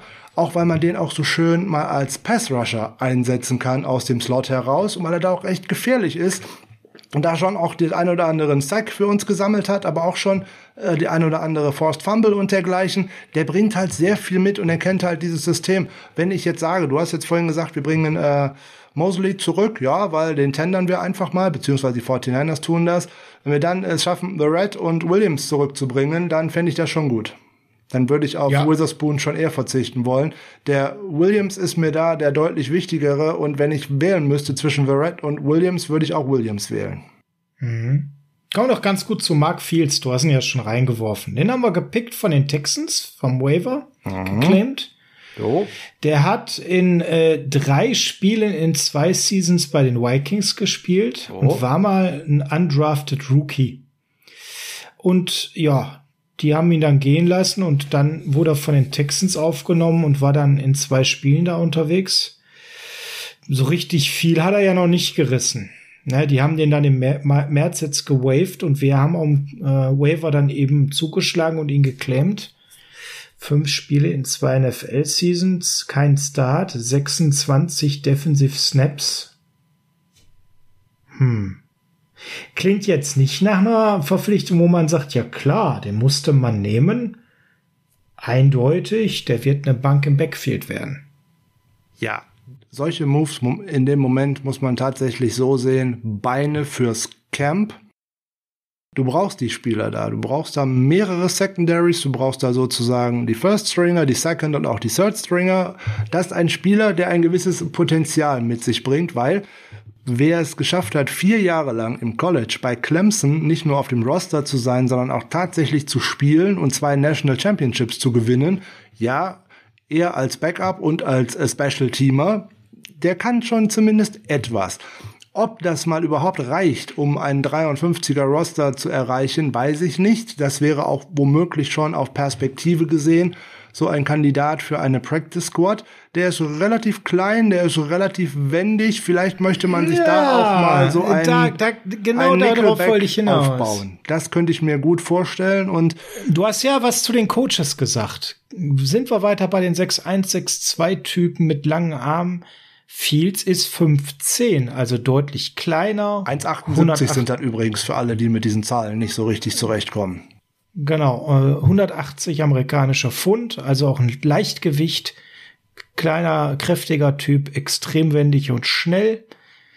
Könnte auch schon an der Stelle Indikator für mich für zwei Sachen sein. Das eine, das, was du sagst, wir gehen vielleicht eher in eine Richtung anderer Spielertyp. Und das zweite, vielleicht werden wir jetzt auch ein bisschen aktiver auf dem Waiver und nicht nur im Free Agency Pool werden. Bei den UDFAs könnte auch noch mal in diese Richtung gehen. Ja, natürlich. Auch äh, bei den UDFAs werden die 49ers wie alle Teams wieder nach den wirklich rohen Rohdiamanten suchen, die in das eigene System dann irgendwie reinpassen. Das haben wir die letzten Jahre immer gesehen. Er könnte jetzt alleine aufgrund vielleicht von Special Teams Fähigkeiten etwas bringen, womöglich. Wie gesagt, vielleicht sieht da auch schon einer von den neuen Coaches etwas und sagt, hey, mit Coaching bringe ich den dahin, dass der in ein oder zwei Jahren tatsächlich auch ein guter Nickelback sein könnte mit der Größe alles drin. Das sind halt so Projekte, bei denen du wirklich nicht sagen kannst, das funktioniert hundertprozentig oder eben auch nicht. Da muss man halt schauen, wie entwickelt er sich. Für diese ganzen Spieler ist es wichtig, dass ein komplettes Off-Season-Programm stattfindet, weil nur dann entwickeln die sich weiter und bleiben in deinem System. Ansonsten wird das echt schwer für die. Jo. Ja, dann haben wir noch zwei Namen zu verzollen. Die sollten wir kurz erwähnt haben. Natürlich einfach, damit was, Du lachst schon. Dante Johnson und Jammer Taylor habe ich noch. Okay, zu dem einen können wir direkt sagen, Dante Johnson zum Veteran Minimum gerne zurückbringen. Ja. Ist ein guter Special Teamer, ein guter Spieler hinten dran, ein guter Spieler, den ich zur Not mal reinbringen kann, wenn das Spiel gelaufen ist oder den ich auch für ein Spiel mal irgendwo spielen lassen kann. Niemand darüber nachdenken, den zu einem Starter oder irgendwas machen zu wollen. Nein, Bitte nein. nicht. Jammer, Nummer 4 oder Nummer 5? Genau. Mehr nicht. Jammer Taylor ist äh, da schon ein etwas anderer Fall. Das ist nämlich, der wäre der eventuelle Nachfolger von K1 Williams gewesen, wenn da nicht so etwas durch die ja, dazu zwischengekommen wäre wie Torn ACL, also Kreuzbandriss auf Deutsch. Ob der zum Camp und zum Saisonstart überhaupt fit sein könnte, ist höchst fraglich der wird so schnell erstmal nicht zurückkehren. Da wird man erstmal schauen, wie der Heilungsverlauf denn überhaupt ist. Der wird definitiv erstmal in die Free Agency entlassen werden.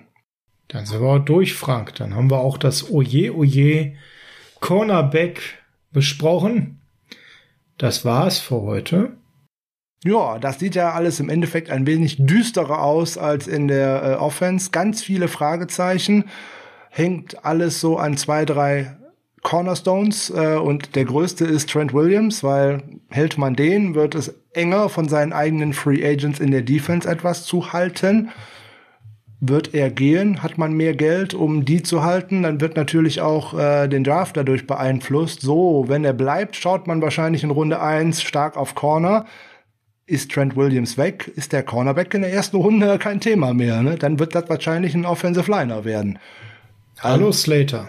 Sowas zum Beispiel, ja. So, das sind so die Sachen, wo wir in den nächsten Wochen jetzt mal gucken müssen, wo das denn tatsächlich die Reise hingeht. Also, das ist schwierig zu prognostizieren. Plus, nämlich, wir haben ja drüber gesprochen, da könnt ihr noch gerne nochmal in unsere schöne Coaching-Folge reinhören. Das war, glaube ich, Nummer 71.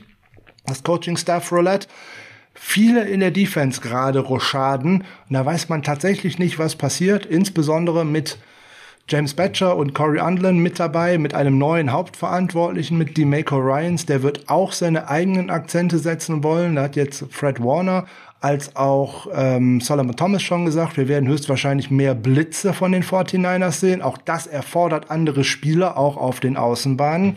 Wir können gespannt sein, was sich da jetzt so tut. Und Sascha, wir haben uns schon was überlegt. Ne? Wir haben ja noch Freitag die Folge und da geht's um was?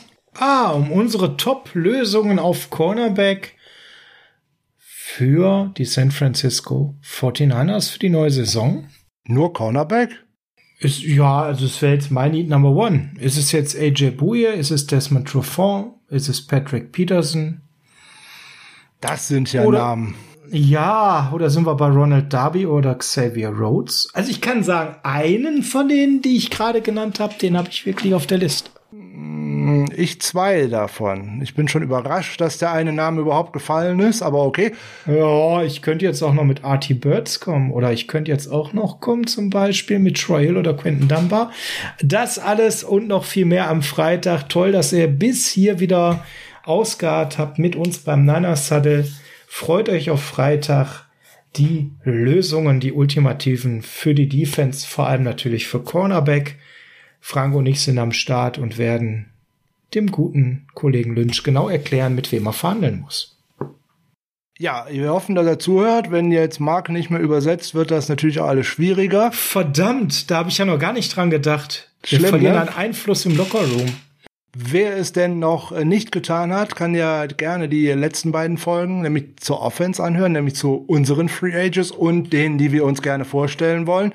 Wer natürlich lieber noch etwas hören möchte über äh, Free Agents, über die wir nicht gesprochen haben, nämlich so die High-End Free Agents, der muss sich leider den einen oder anderen Podcast suchen, weil wir haben tatsächlich auf realistische Verstärkungen geschaut. Also war bei den Wide Receivers letzte Woche auch kein äh, Chris Godwin oder irgendwie sowas tatsächlich äh, Thema. Aber viele spannende Spieler und genauso wie am Freitag.